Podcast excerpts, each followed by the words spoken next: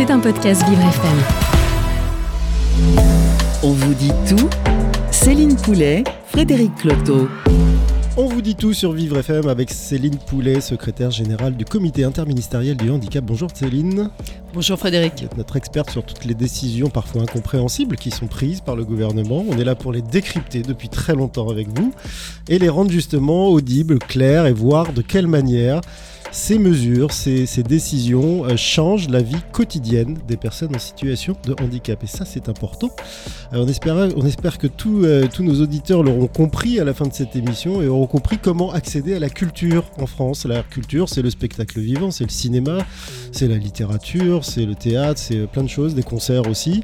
Et c'est vrai que la question se pose parfois pour les personnes en situation de handicap de savoir non pas ce qu'elles veulent aller voir ou faire, mais ce qu'elles peuvent seulement faire. Et oui, la culture se vit, s'expérimente et se pratique. Hein. L'accessibilité des équipements, mais également euh, des contenus, mais aussi l'accès à la création et à la pratique artistique culturelle. Alors, est-ce que les personnes en situation de handicap peuvent y accéder comme tous et un chacun? C'est ce que l'on va voir tout de suite dans cette belle émission. Et on va le voir avec Thierry Jopek, haut fonctionnaire au ministère de la Culture. Il est en charge du handicap justement. Amar Nafa, qui est délégué général de Cinéma Différence Relax. Elle nous expliquera, il nous expliquera euh, de quoi il s'agit, mais c'est une très belle action. Euh, Madame Marie-Hélène Serra, la directrice du département éducation et ressources de la Philharmonie de Paris.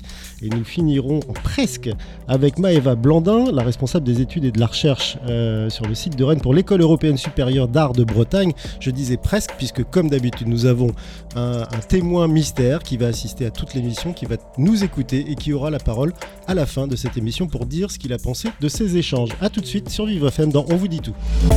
On vous dit tout Céline Poulet, Frédéric Cloteau. Nous finirons cette émission On vous dit tout avec l'invité mystère dont évidemment je t'ai le nom Céline, n'est-ce pas?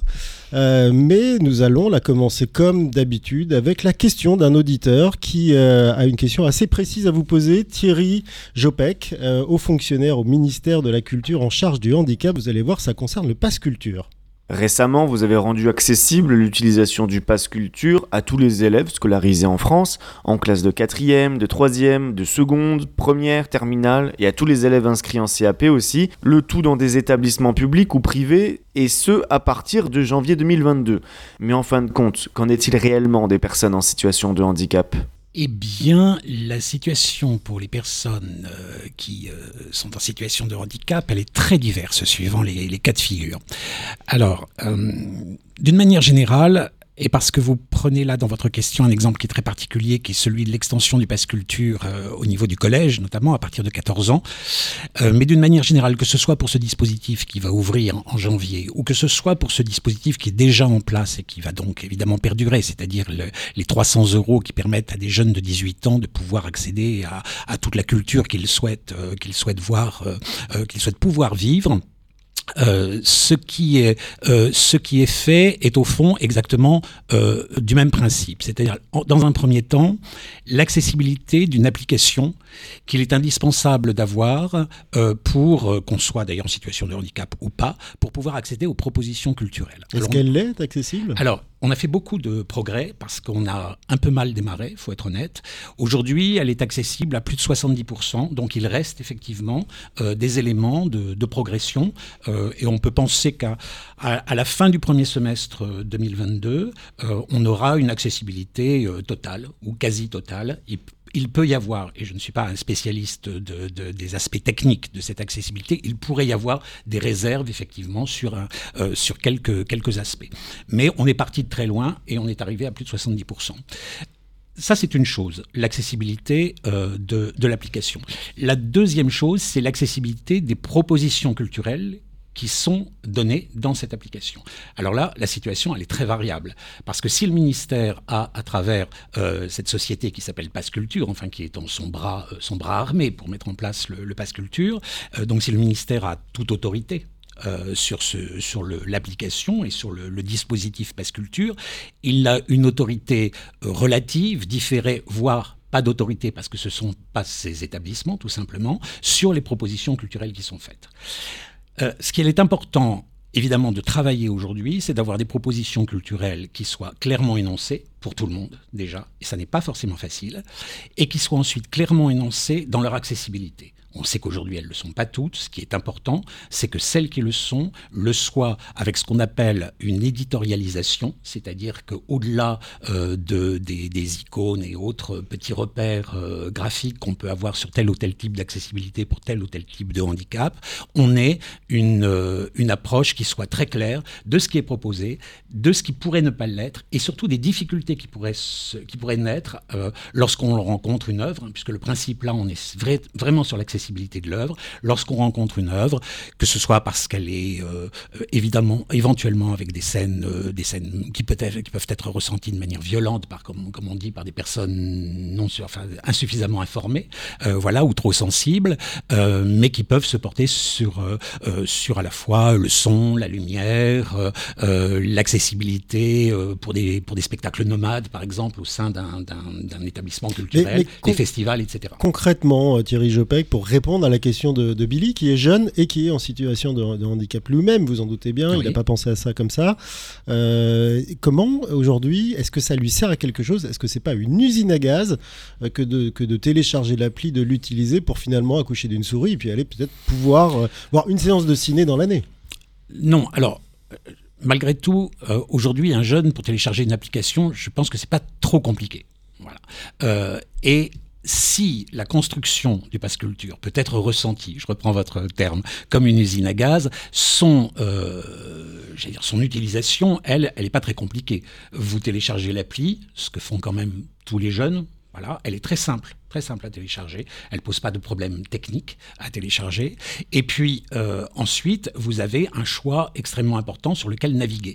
Alors là, c'est vrai qu'il y a une complexité et elle est la même pour tout le monde quelque part, je dirais qu'au fond, le passe culture, il est, il est sur un principe profond d'égalité. C'est-à-dire que c'est pas non plus très très évident pour tout jeune de savoir s'il veut se diriger vers l'acquisition d'un livre en librairie et lequel, s'il veut aller au cinéma et dans lequel et pouvoir quoi, et savoir si, euh, par exemple, sur, une, sur un spectacle vivant, il est dans une institution qui appartient au dispositif euh, euh, passe culture. Donc, c'est un peu compliqué pour tout le monde. Maintenant, ça vient de débuter. Il y aura forcément au fil du temps, comme pour tout objet un petit peu sophistiqué, c'est vrai qu'il est complexe, mais il est surtout complexe à inventer et à mettre en œuvre. Et puis il est complexe budgétairement, budgétairement, faut pas se le cacher, à assumer. Il n'est pas très complexe à utiliser.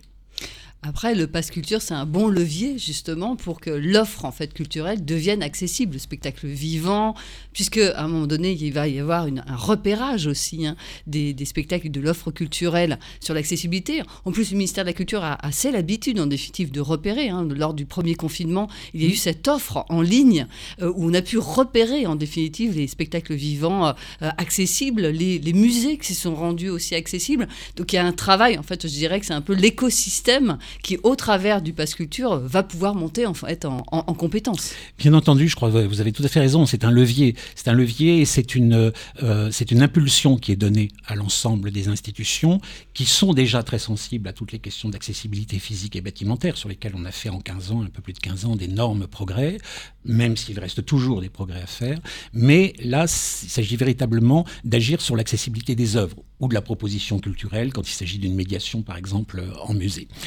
C'est donc une impulsion très forte, parce que derrière, il y a pour le coup le ministère de la Culture qui se trouve derrière le Pass Culture, en tant qu'une autorité euh, et que service public qui, euh, à travers son appli, à travers ce dispositif, cherche absolument à ce que l'ensemble des structures culturelles puissent faire des propositions qui soient parfaitement accessibles. Pour être, très, pour être très, très clair, euh, Thierry Jopek, puisqu'on est là pour vraiment décrypter et expliquer, là, là maintenant, imaginons que je ne connaisse pas le Pass Culture, le principe, c'est pas juste un instrument de fléchage digital vers euh, la, culture, c'est aussi quelque part un bon d'achat?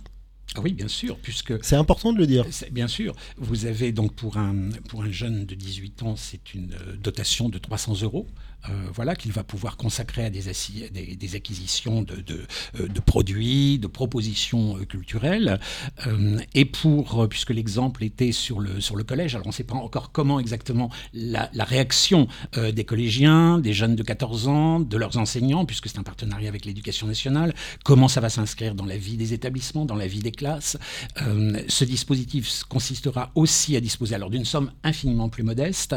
De mémoire, et je peux me tromper puisque je n'ai pas de mémoire, on est sur une trentaine d'euros euh, pour euh, une dépense par, par collégien, cette dépense étant fléchée, animée, accompagnée d'une médiation par euh, l'éducation nationale et par le professeur, par le voilà, enfin, l'ensemble de l'équipe pédagogique, et puis une vingtaine d'euros qui euh, reviennent directement aux jeunes de, de, de, de, 14 ans qui ont fait un usage individuel. Est-ce que ça n'aurait pas été plus simple de dire que tous les spectacles, les cinémas, les, euh, les, les, musées, les monuments étaient gratuits pour à la fois tous les étudiants, les profs, et puis aussi évidemment les personnes en situation de handicap dont on parle aujourd'hui? Parce que là, ça aurait vraiment insufflé un vent nouveau, et peut-être aussi parce que le handicap est aussi quelque part à un pouvoir d'achat. Hein. Une personne en situation de handicap a une, une, carte bleue aussi dans sa poche, au même titre que les autres, et elle peut dépenser.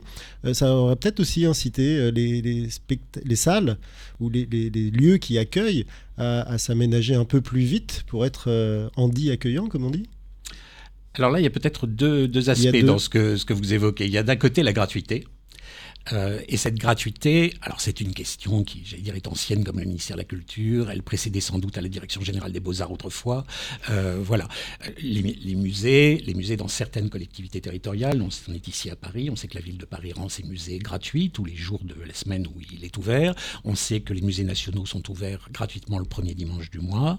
Au-delà, la question de la gratuité, c'est une question économique. C'est aussi une question de moyens. C'est une question de réflexion sur euh, comment, faut-il faut accéder à la culture alors que tous les autres produits, euh, se nourrir, les loisirs, se distraire, partir en vacances, etc., sont des, des, des, des, produits qui exigent un échange économique? Est-ce qu'aller au spectacle, aller au cinéma, euh, ça ne doit pas aussi à un moment s'inscrire dans une économie?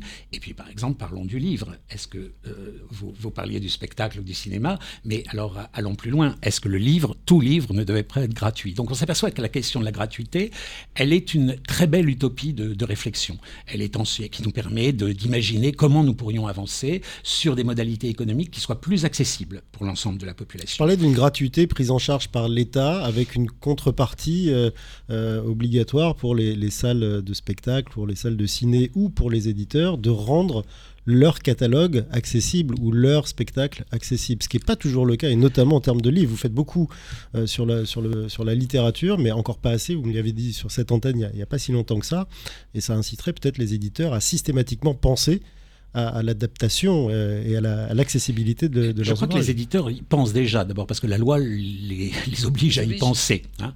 Euh, voilà. Ensuite, on a une question qui est celle de, des, des, des, ouvrages qui restent à adapter, c'est-à-dire d'un fonds colossal d'ouvrages qui ne sont pas aujourd'hui euh, accessibles. Ça, mais on en a parlé déjà ensemble, donc je vais, vais peut-être pas revenir là-dessus. la question de, de l'impulsion économique qui au fond, dans, ce que vous évoquez, serait un peu, euh, c'est la carotte et le bâton. On vous amène hein des clients, mais vous faites en sorte d'être accessible. Voilà, vous faites en sorte d'être accessible. Euh, le raisonnement qui serait celui-là serait de dire qu'on euh, s'appuie sur un échange qui, au fond, est strictement économique. Or, ce qu'on veut faire avec le Pass Culture, mais d'une manière générale d'ailleurs, avec toute la proposition culturelle, c'est d'avoir un échange qui est sur la culture elle-même, sur la démocratie culturelle, sur l'accès aux œuvres et donc aussi sur l'exercice des droits culturels que ce soit des personnes en situation de handicap ou qu'elles ne soient pas en situation de handicap, parce que, et je crois que pour les personnes en situation de handicap, il me semble que c'est fondamental, c'est d'accéder dans les mêmes conditions, dans le même principe d'égalité à l'ensemble de la proposition. Alors, ça n'est pas un vœu pieux, c'est un, plus qu'un horizon, c'est vraiment une ambition. Maintenant, on sait bien qu'encore une fois, on part de très loin, mais on avance. Il y a beaucoup d'actions que mène le ministère de la Culture hein, pour aider aussi tous les, comment dire, les musées à se mettre en accessibilité, euh, comme dire, le spectacle vivant. Il y a des guides repères. Est-ce que, est-ce que vous, vous estimez en fait qu'il y a, grâce à ce travail hein, d'expertise, hein, je, vous invite à aller sur le, site du ministère de la Culture et de voir ces, ces guides qui sont très bien faits. Donc, euh, on, ça donne pas plus d'excuses en définitive. On dit ah ben on sait pas faire, etc. Là, pour le coup, il y a véritablement euh, des notices d'explication. C'est très bien fait. Ça a été fait avec les associations. Voilà. Est-ce que euh, vous pensez que, comme dire, euh, les acteurs se sont emparés en définitive de cette question de l'accessibilité et notamment dans le spectacle vivant, ou ça reste encore tiède et timide? Ça reste timide il reste une frilosité. Ce sur quoi il faut qu'on réfléchisse et qu'on travaille, c'est pourquoi euh, effectivement avec les outils qui sont à disposition. Et si on met de côté, parce qu'on est quand même derrière beaucoup de ces institutions avec des subventionnements très importants quand il s'agit d'institutions de l'État, mais des subventionnements très importants quand il s'agit d'institutions culturelles financées par les collectivités euh, territoriales. Et vous savez, l'implication des collectivités territoriales, budgétairement, au final, c'est supérieur à ce que l'État peut mettre dans la culture. Donc elles ont un rôle absolument primordial. Mais il y a donc euh, un, voilà, une, un, un, échange économique qui, est, qui a prend la forme d'une subvention et qui vient aider, qui vient impulser, qui vient soutenir. Ça, c'est très important et partout sur les questions de l'accessibilité. Ça a été l'accessibilité physique et bâtimentaire, c'est aujourd'hui l'accessibilité des œuvres. Mais il reste indéniablement un questionnement qui est celui de la complexité. Parlons du spectacle vivant et sans vouloir d'ailleurs pointer le spectacle vivant. La question d'une représentation euh, inclusive, euh, offrant donc à un public euh, de personnes en situation de handicap ou n'étant pas en situation de handicap la chance de pouvoir suivre ensemble un, même, un même spectacle. la question de la, de la disponibilité d'une audiodescription, de gilets vibrants, d'un système de sous-titrage qui soit lisible. Hein, parce que déjà, même quand on, on souhaite lire des sous-titres d'une œuvre qui est présentée dans une langue étrangère, ça, peut, être, compliqué. Exactement. Donc ça, ce sont tous les éléments qui ne sont pas forcément des éléments si onéreux que ça. Et encore qu'on les soutient. Hein, juste, on en avait parlé précédemment lors d'une autre émission. C'est un million d'euros consacrés chaque, année. Sur ce type de dispositif, on a pu assumer une centaine de propositions dans les établissements. Donc, on intervient. Il reste que, il y a aussi une question, parce que là, je parle et nous parlons ensemble que des diffuseurs. Il y a une question qui se pose aussi du côté des créateurs c'est-à-dire des artistes qui portent un projet artistique, culturel, intellectuel. Et il faut savoir, et il faut travailler avec eux, et ils y sont prêts. Mais là aussi, il y a des frilosités, des timidités. Et là, peut-être qu'il n'y a pas de guide, parce qu'il est difficile de donner un guide sur la création. Comment vous allez créer votre prochain spectacle en étant parfaitement accessible, et comment cette accessibilité, elle est réfléchie et intégrée à votre œuvre dès le départ. Je vais dire quasiment pour une pièce de théâtre, au moment où vous répétez. Ça, ça reste évidemment des, grands enjeux. Donc pour soutenir des choses, il faut que les choses existent, il faut donc des idées. Euh, certaines de ces idées, on va en avoir à, l'antenne là dans quelques minutes. Dans On vous dit tout, on va continuer avec vous Thierry Jopek et on recevra euh, Amar Nafa de Cinéma Différence. Je crois que le nom euh, de, cette marque en fait dit déjà de quoi, de quoi on va parler. Et puis Marie-Hélène Serra, la directrice du département éducation et ressources de la Philharmonie de Paris. A tout de suite dans On vous dit tout sur Vivre FM. On vous dit tout. Céline Poulet, Frédéric Cloteau.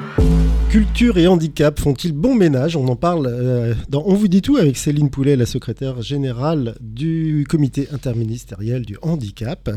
Euh, notre experte pour parler de ce sujet et en parler avec Thierry Jopek, le haut fonctionnaire qui s'occupe de ça au ministère de la Culture. Et puis euh, nous avons par téléphone Amar Nafa, qui est le délégué général de Cinéma Différence slash Relax. Je ne sais pas ce que veut dire l'assemblage. bonjour Amar. Bonjour. Merci d'être avec nous euh, dans cette émission. Nous recevons également Marie-Hélène Serra, la directrice du département éducation et ressources de la Philharmonie de Paris. Bonjour Marie-Hélène Serra. Bonjour. Merci beaucoup de prendre quelques minutes de, votre temps pour parler de ce thème et surtout des belles initiatives à connaître. Et là, je vais vous laisser la main, Céline, parce que vous êtes la spécialiste des belles initiatives. C'est beau. Alors, c'est gratuit. Amar, vous allez nous parler de qu'est-ce que c'est que ce cinéma différence et relax, hein, comme on l'a, euh, comme on l'a cité. Relax, c'est c'est plutôt, si j'ai bien compris, du côté là de l'opéra, de la comédie musicale. Alors qu'est-ce que c'est? Pourquoi on parle de la différence, cinéma différence? Est-ce que c'est déjà pas très stigmatisant quand même comme, euh, comme, euh, comme titre? Qu'est-ce que vous faites pour rendre accessible à la fois ces séances de cinéma, mais également euh, toute l'œuvre musicale? Alors tout à fait, Cinéma Différence est né il y a maintenant un peu plus de, de 15 ans, avec l'idée de rendre, bah, comme son nom l'indique, le cinéma accessible euh, aux personnes qui en sont euh, bien souvent exclues en raison euh, de leur handicap et des handicaps qui entraînent des comportements un petit peu atypiques dans ces lieux culturel où voilà, il y a tout un tas de règles pendant une séance. On ne parle pas, on ne bouge pas. il, faut, il faut rester attentif et assis voilà, dans le noir pendant, pendant toute la, durée du film. Donc, bah, quand on a des, cris, des stéréotypies, un besoin de se lever, de marcher, on s'attire bien souvent les regards, voire les, réflexions désobligeantes des autres, des autres spectateurs. Donc bien souvent, euh, les familles qui tentent euh, l'expérience euh, ou les personnes qui vont avec des amis, bah, bien souvent n'y retournent pas. Ce qui est au départ une sortie de plaisir, bah, se transforme un petit peu en épreuve. Donc, on a toujours la boule au ventre de savoir si ça vient bien se passer ou pas. Donc du coup voilà, le dispositif cinéma différence a été créé ben, pour répondre à cette à cette question avec des séances qui ont lieu en inclusion, donc dans des cinémas tout à fait ordinaires avec les spectateurs habituels euh, du cinéma, euh, mais des séances avec un, dispositif d'accessibilité qui repose surtout euh, sur de l'humain, avec une équipe de bénévoles qui est présente pour d'une part apporter son, son, accompagnement et son aide aux personnes selon, leurs besoins, mais surtout une information qui est donnée par cette équipe à tous les spectateurs sur les règles un peu particulières de cette séance, puisque à ces séances, chacun est libre de vivre le film et ses émotions à sa façon et de les exprimer aussi à sa façon euh, selon, euh, selon ses moyens. Ce ne sont pas des séances seulement pour les personnes en situation de handicap et, leurs parents, c'est vraiment euh, là ouvert parce qu'on pourrait penser en fait que c'est spécialisé en fait pour les personnes en situation de handicap mais pas du tout. On est sur un dispositif très ouvert. Mais, mais justement moi j'ai une question là Marnafa est-ce que vous prévenez les autres personnes celles qui ne savent pas qu'elles vont assister à une séance un peu particulière ou adaptée? Alors bien sûr, il y a de l'information qui est réalisée. Donc ces séances ont lieu euh, généralement une fois par mois euh, dans les cinémas, à une périodicité euh, donnée. et donc le cinéma communique sur le fait que c'est une séance cinéma différence, donc dans son programme, dans sa, dans sa communication. Il y a toujours des spectateurs qui ne le voient pas forcément, mais dès qu'ils arrivent dans le hall du cinéma, euh, il y a donc l'équipe de bénévoles qui est présente pour les informer, s'ils assistent à cette séance, des règles un petit peu euh, particulières. Donc à ces séances, il y aura peut-être des gens qui vont vocaliser leur appréciation de leur œuvre, d'autres personnes vont peut-être avoir besoin de, de se lever de se rasseoir euh, sur leur siège, d'autres vont peut-être sortir et rentrer pendant la séance, et que voilà, c'est tout à fait normal. Et bien souvent, en fait, c'est surtout l'incompréhension, euh, bah, puisque on sait pas ce qui se passe, on entend des bruits, on voit des gens, euh, des gens se lever, on sait pas trop ce qui se passe. Bah déjà, quand votre voisin mange des pop-corn euh, dans une séance, vous vous inquiétez. Alors là, j'imagine que c'est pire. Est-ce que vous avez des, est-ce que vous avez des spectateurs qui viennent à ces séances, euh, qui ne sont pas du tout en situation de handicap, qui sont au courant de ces séances et qui viennent, parce que 15 ans, ça donne un peu de recul, qui viennent justement parce que ces séances sont différentes et qu'elles peuvent peut-être aussi aider ou au moins juste comprendre, par exemple?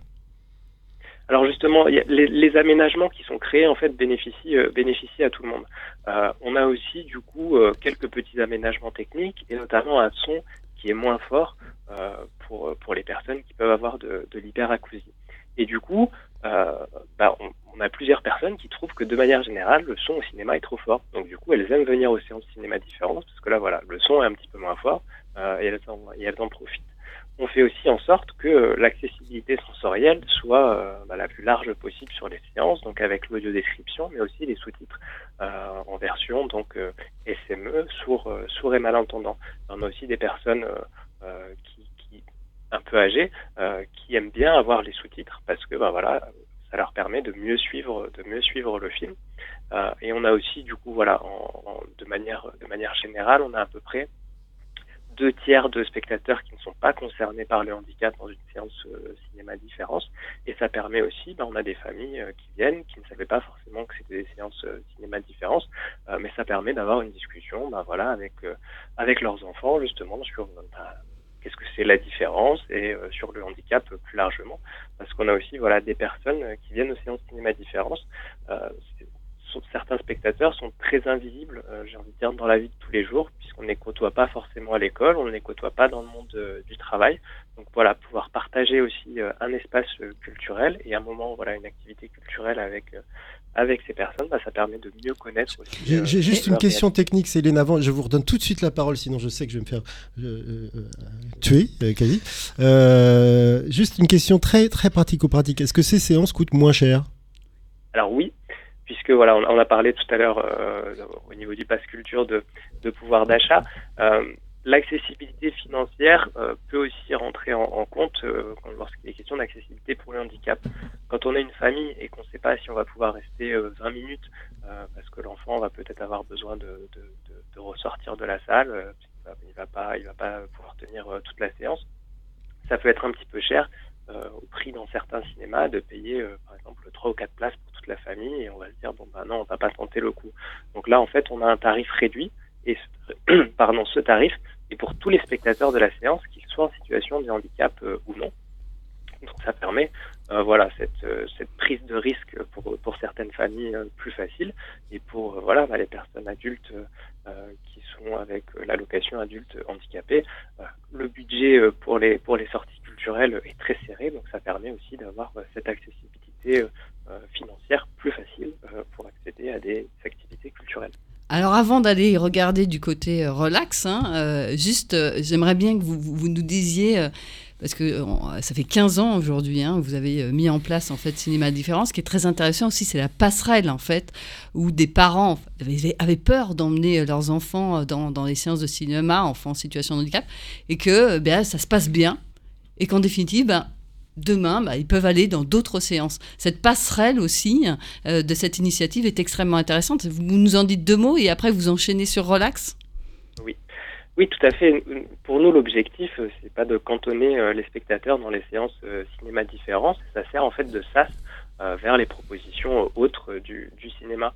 Il y a beaucoup de ce qu'on appelle les comportements atypiques qui sont aussi généré par le stress et le fait que ce soit des lieux inconnus. Euh, et puis il y a tout le côté euh, cérémonial qu'on connaît pas. Et du coup, donc des personnes commencent par venir au séances cinéma différentes. Parfois même, ils n'arrivent pas à rester euh, tout le film la première fois. La fois suivante, ils restent un petit peu plus longtemps. Et après, ben voilà, ils, ils prennent les codes en fait des, des, spectateurs et de, plus largement du, du cinéma. C'est un lieu qui devient familier. Et après, certains sont des, maintenant des cinéphiles très avertis et vont du coup aux séances dire, euh, ordinaire du cinéma où il n'y a pas tout le dispositif euh, qui est, euh, qui est proposé. Et ils sont relax. Et alors, relax, qu'est-ce que c'est que relax? Est-ce que c'est exactement la même chose dans l'univers, là, pour le coup, musical? Alors, relax, justement, vous aviez parlé aussi du non-cinéma différence. L'idée maintenant, c'est moins de mettre l'accent sur la différence présumée de, de, certains spectateurs, mais plus sur l'ambiance qu'on cherche à créer. L'idée, c'est créer une ambiance bienveillante et détendue, donc relax, pour permettre à chacun de venir au spectacle et de, se sentir donc le, bienvenu. Donc relax, c'est un petit peu la déclinaison de cinéma différence, mais sur le spectacle vivant. Donc c'est les concerts, ça peut être l'opéra, mais c'est aussi euh, le théâtre, le cirque. voilà. L'idée c'est vraiment euh, tout ce qui est euh, tout ce qui est spectacle vivant. C'est une déclinaison du cinéma, mais avec voilà une adaptation spécifique euh, du, spectacle vivant, donc la présence bah, des, artistes en direct, mais aussi le fait que bah, bien souvent dans les cinémas, il n'y a pas les, équipes, les ressources humaines pour, créer un environnement et un accueil renforcé, mais les établissements culturels ont déjà des équipes d'accueil. Donc là, l'idée avec Relax, c'est de travailler avec eux sur un accompagnement pour qu'ils soient ensuite tout à fait autonomes dans la proposition de représentation relax, donc fonctionne sur le même principe que Cinéma Différence, un partage de la salle entre spectateurs avec et sans handicap, euh, et aussi euh, cette, accessibilité donc avec un assouplissement des codes. Donc on peut de la même manière s'exprimer, euh, exprimer ses émotions pendant la séance, rentrer et sortir au besoin, mais aussi avoir des, outils renforcés, notamment en facile à lire et à comprendre pour euh, voilà, présenter le lieu, présenter le cérémonial aussi euh, des, œuvres et présenter euh, voilà, le spectacle, les personnages du spectacle, l'intrigue du spectacle en facile à lire et à comprendre. Merci beaucoup. alors on va, on va aller du côté de la, de la Philharmonie, la Philharmonie de, de Paris. Madame Serra, euh, quelles sont les actions qui sont engagées? Alors, on connaît beaucoup le, programme Demos hein, euh, de la Philharmonie. Est-ce qu'il y a d'autres programmes ou est-ce que c'est intégré euh, dans ce programme? Alors, de manière générale,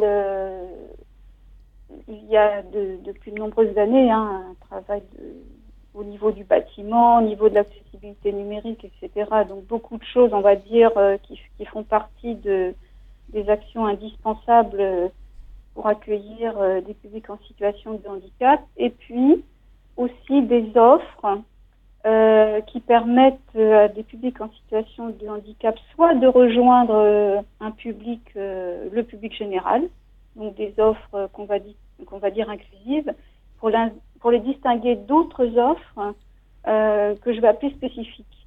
C'est-à-dire qu'on a deux manières de travailler. Une manière qui va consister à euh, faire en sorte que une activité, un atelier particulier de pratique musicale, hein, j'y reviendrai, mais on est, on va dire de manière générale, les, activités de la Philharmonie de Paris, en dehors des concerts et des expositions, consistent à accueillir des publics dans des ateliers de pratique musicale collective, qui sont aussi des lieux de, création partagée, des lieux de socialisation. Donc ces pratiques, elles peuvent accueillir tout public. Après, il y a des tranches d'âge, différents types de musique qui sont, euh, qui sont proposées.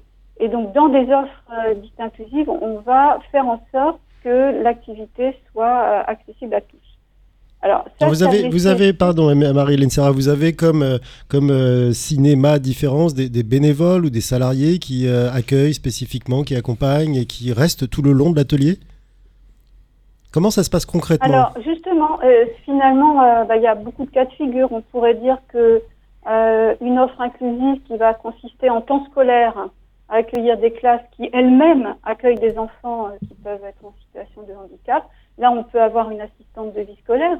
On a aussi l'accompagnement du professeur des écoles ou de l'enseignant. en revanche, pour nous, Philharmonie, ce qui va être important de faire, c'est de former les intervenants musiciens pédagogues à la connaissance des situations de handicap, de façon à ce que ces musiciens se sentent à l'aise et trouvent euh, les solutions euh, les meilleures pour euh, être inclusifs. Ce que disait Thierry Jopek tout à l'heure, c'est que c'est sensibiliser d'abord les créateurs avant de sensibiliser des, aidants ou, ou, les personnes qui viennent. Tout à fait.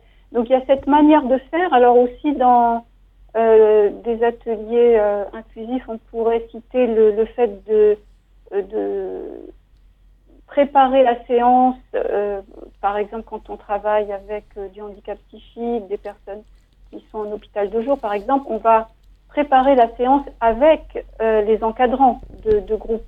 Donc ça peut être avec un psychologue, pourquoi pas un médecin, bref. Et ça, c'est aussi très précieux parce que ça permet pour le musicien de euh, de, mieux saisir ce qui peut se passer dans la séance, mais aussi euh, quelque part de s'adosser, de s'appuyer euh, sur l'accompagnateur du groupe pour, voyez, gérer la séance, des moments où il aura besoin du psychologue, par exemple, pour savoir comment procéder. et je, trouve que cette coopération professionnelle entre le monde culturel, le monde artistique et euh, des personnes qui sont euh, qui peuvent être éducateurs spécialisés, psychologues, etc. C'est très précieux pour avancer dans la, la connaissance euh, mutuelle hein, entre la culture et, et, et d'autres secteurs, de façon à, à ce que cette notion d'inclusion et d'adaptation puisse se passer au mieux. Et donc, là, oui Excusez-moi, vous, avez parlé des, des, ateliers inclusifs, donc avec euh, des, partenariats qui peuvent euh, se mettre en place. Vous parlez d'une offre spécifique de la, de la Philharmonie. Euh, de quoi s'agit-il? Est-ce qu'elle est, elle est, comment dire, elle peut être repérée sur votre site? Oui, tout à fait. alors, on a travaillé deux situations de handicap, la, surdité et puis le handicap psychique.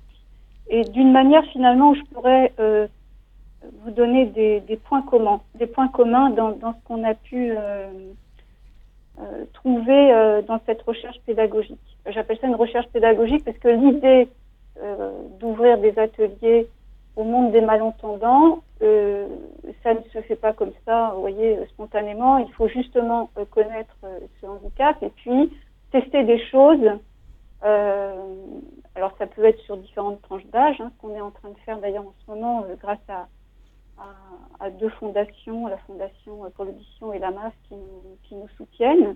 Donc on va tester des situations pédagogiques et euh, s'ouvrir euh, à des expériences. Et là, ce dont on se rend compte, c'est que quand finalement on cherche, nous, euh, à à nous adapter à un public de malentendants, par exemple en associant, en intégrant dans nos ateliers des dispositifs qui, qui vous savez, les planchers vibrants. je ne sais pas si tout à l'heure quelqu'un a dû parler des gilets subpack. Oui, oui, oui. Thierry voilà. en a parlé justement. Voilà.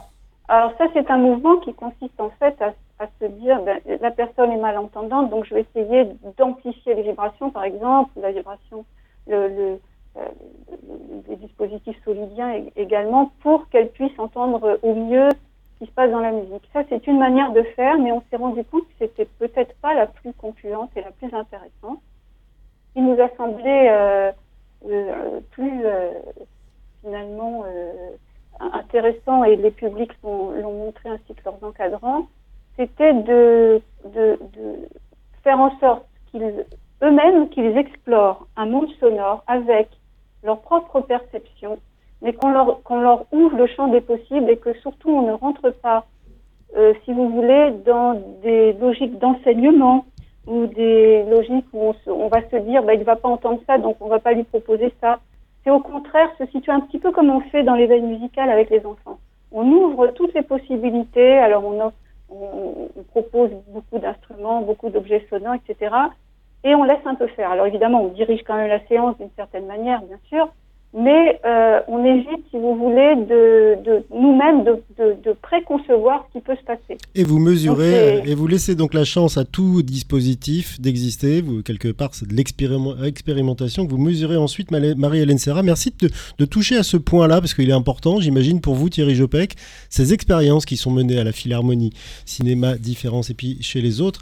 Comment, à un moment ou à un autre, vous arrivez à les rassembler, à mesurer celles qui sont les plus efficaces, et éventuellement à essaimer sur d'autres territoires ou d'autres sujets de culture euh, les expériences dont, nous parlons là en ce moment sont des expériences qui sont efficaces. C'est à la fois de la recherche, parce qu'on est toujours obligé de s'interroger sur la, modalité et sur le résultat, comme il vient d'être dit par, euh, euh, par Marie-Hélène Serra, effectivement, le, le, la construction qui est faite dans ces établissements, elle nous sert d'impulsion pour le reste. Ça, c'est très important. D'exemple. D'exemple. Et je veux dire, parce qu'on n'a pas parlé des musées, mais c'est extrêmement caractéristique dans les musées. Pour les musées, notamment pour les musées euh, nationaux, euh, que, que, qui sont donc directement sous la tutelle du ministère de la Culture, nous avons une réunion euh, des établissements pour l'accessibilité de la culture, hein, qui s'appelle RECA, dans son acronyme un peu barbare, et qui réunit plus d'une quarantaine de grands musées nationaux et qui échangent ensemble autour de, projets, d'expériences, euh, de, perspectives à travailler.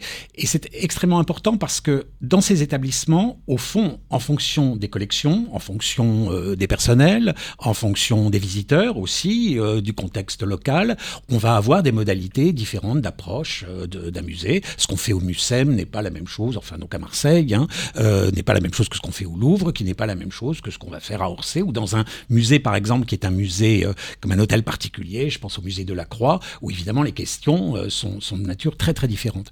Donc, si vous voulez, sur les musées, puisqu'on n'en a pas parlé, j'insiste un peu sur cet aspect-là, euh, l'échange euh, est très important et il permet de construire, et c'est l'intention du ministère de la Culture, puisque nous allons travailler à une lettre de mission, à une charte pour les établissements sur euh, muséaux et patrimoniaux d'ailleurs, sur l'accessibilité, de façon à non pas unifier, mais à harmoniser et à dynamiser les politiques qui sont mises en œuvre. Et surtout à prendre des sources par-ci par-là quand des choses sont essayées, testées et approuvées quelque part, les déployer ailleurs ça ne doit pas être si simple que ça. Euh, d'abord pour lancer les tests et puis ensuite mesurer et ensuite essaimer et convaincre les autres de le faire. On va continuer de parler de culture et de handicap dans la dernière, malheureusement, partie de cette émission. On vous dit tout. Avec vous, bien sûr, Thierry Jopek, vous restez avec nous. Euh, merci euh, évidemment à nos deux invités par téléphone. Amar Nafa, délégué général de Cinéma Différence slash Relax. On a bien compris ce que c'était maintenant.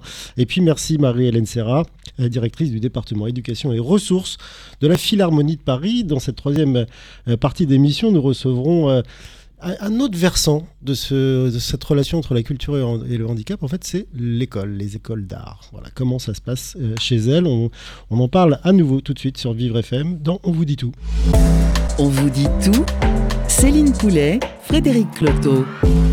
La culture, c'est euh, aussi pouvoir en faire partie par une autre, un autre biais que juste aller euh, dans des musées, dans des théâtres, dans des cinémas, dans des concerts et ainsi de suite.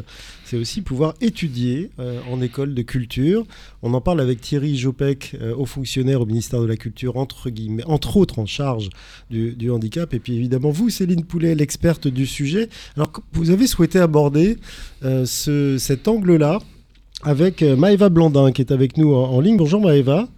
Oui, bonjour. Alors vous, vous êtes responsable des études et de la recherche. Vous êtes basé à Rennes euh, pour l'École européenne supérieure d'art euh, de Bretagne. Est-ce que c'est simple d'imaginer accueillir... Je suis également référente handicap, handicap au sein du site de Rennes. D'accord, donc c'est précisé, bah, vous cumulez les, les, fonctions, bravo.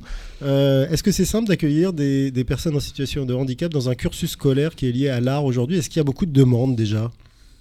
Alors, c'est euh, relativement simple en fait à organiser du moment où les écoles sont équipées en fait d'un système de référent handicap au sein des établissements. La majorité d'entre nous, donc écoles d'art et de design françaises, ont des référents handicap, donc ils sont en fait les premières portes, les premiers biais d'accès pour les étudiants en situation de handicap.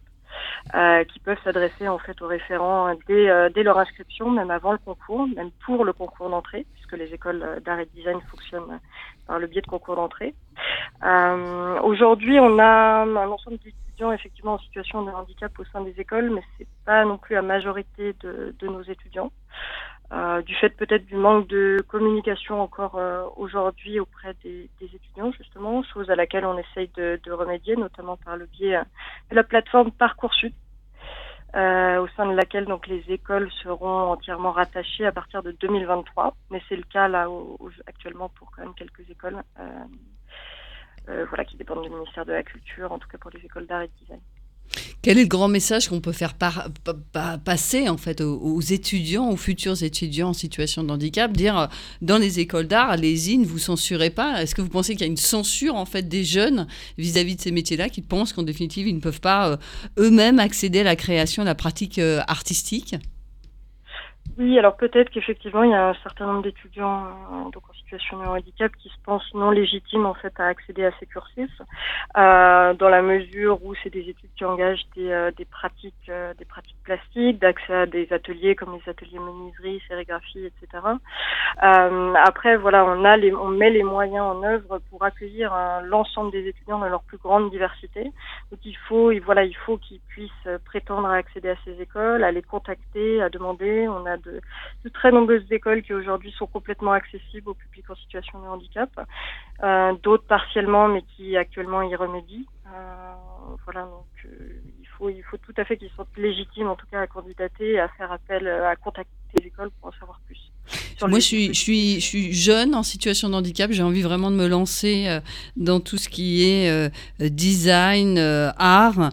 comment je fais pour savoir que l'école, l'école que j'ai choisie, a une, une, politique handicap, est accessible Je fais comment? Est-ce qu'il y a une, un, des, comment dire, un site où il y a référencé toutes les écoles qui peuvent avoir une, une offre accessible? Comment on fait pour trouver en définitive ces, ces écoles?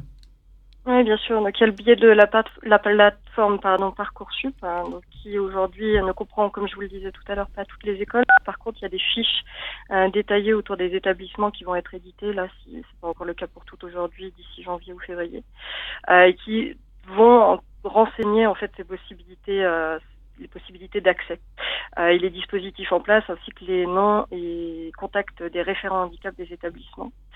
Euh, il y a ça, puis il y a l'ensemble de euh, les sites internet en fait de l'ensemble des écoles qui euh, parfois voilà, développent des notices concernant les dispositifs en place, notamment par le biais de la plateforme de l'ANDEA, donc le site internet de l'Association nationale des écoles d'art, qui référence en fait l'ensemble des écoles du réseau et, voilà et qui, qui décrit un peu les dispositifs les dispositifs en vigueur.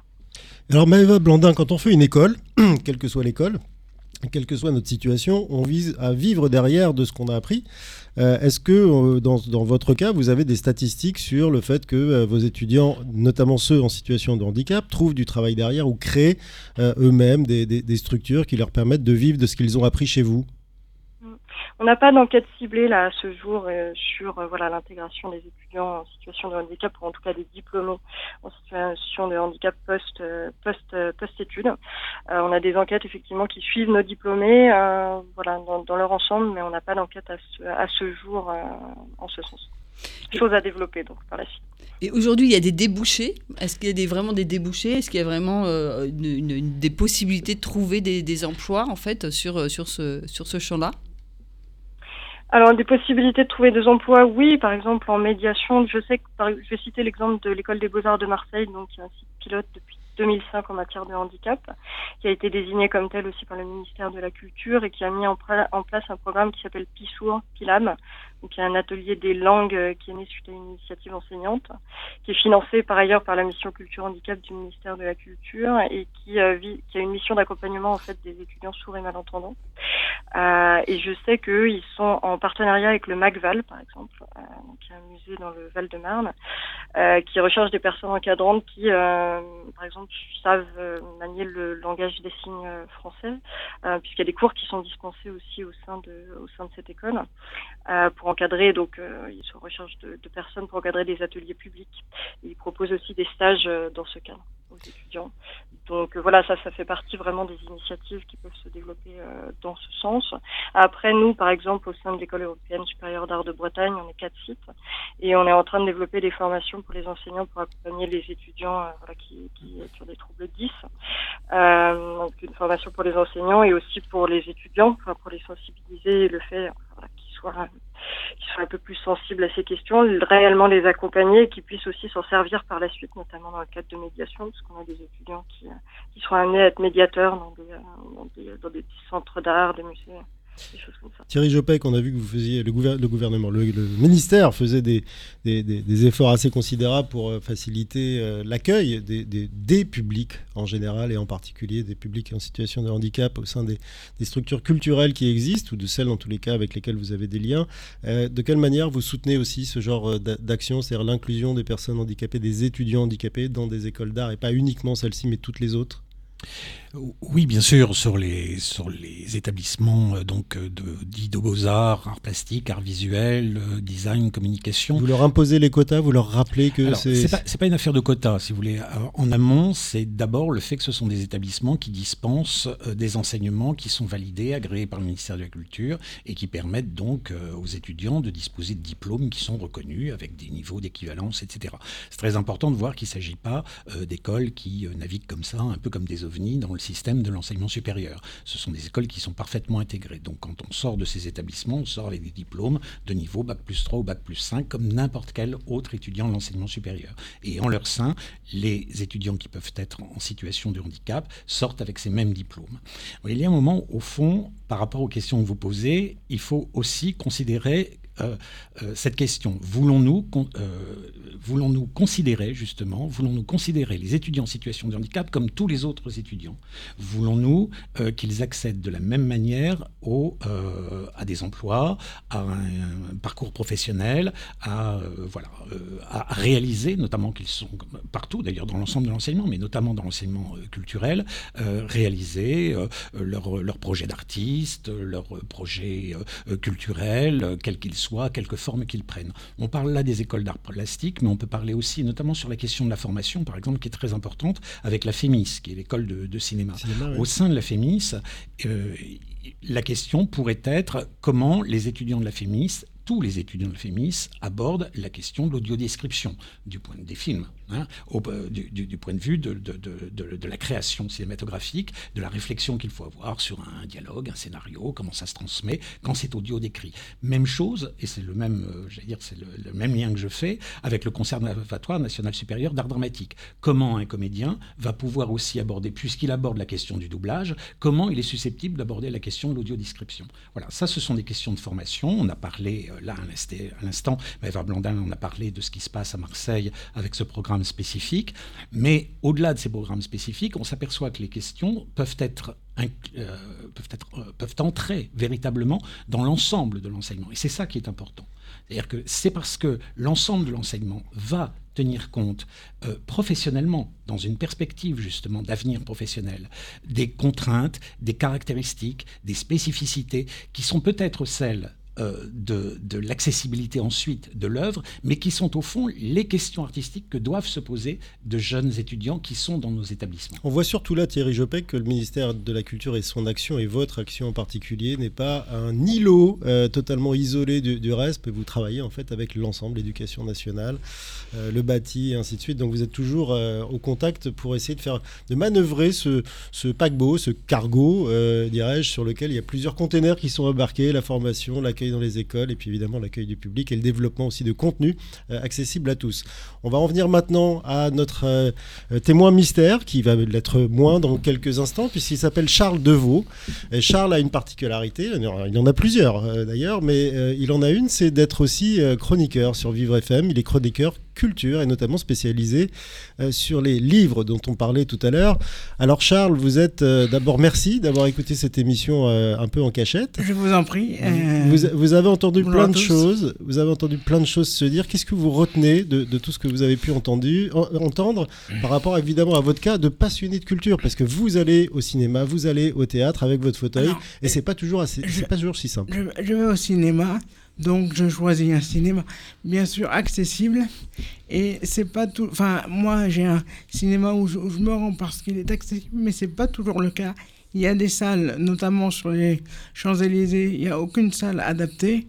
Et euh, il y a. euh, je vais aussi au, au musée de temps en temps, mais je suis obligé de sélectionner des, des musées qui dépendent. Donc, monsieur. Jopek. Jopek de, de la RMN, donc euh, des musées, le musée d'Orsay, le musée de, du Louvre et j'en passe. Mais euh, c'est vrai qu'il y a un peu un, un goulot d'étranglement cultu- culturel, si j'ose dire.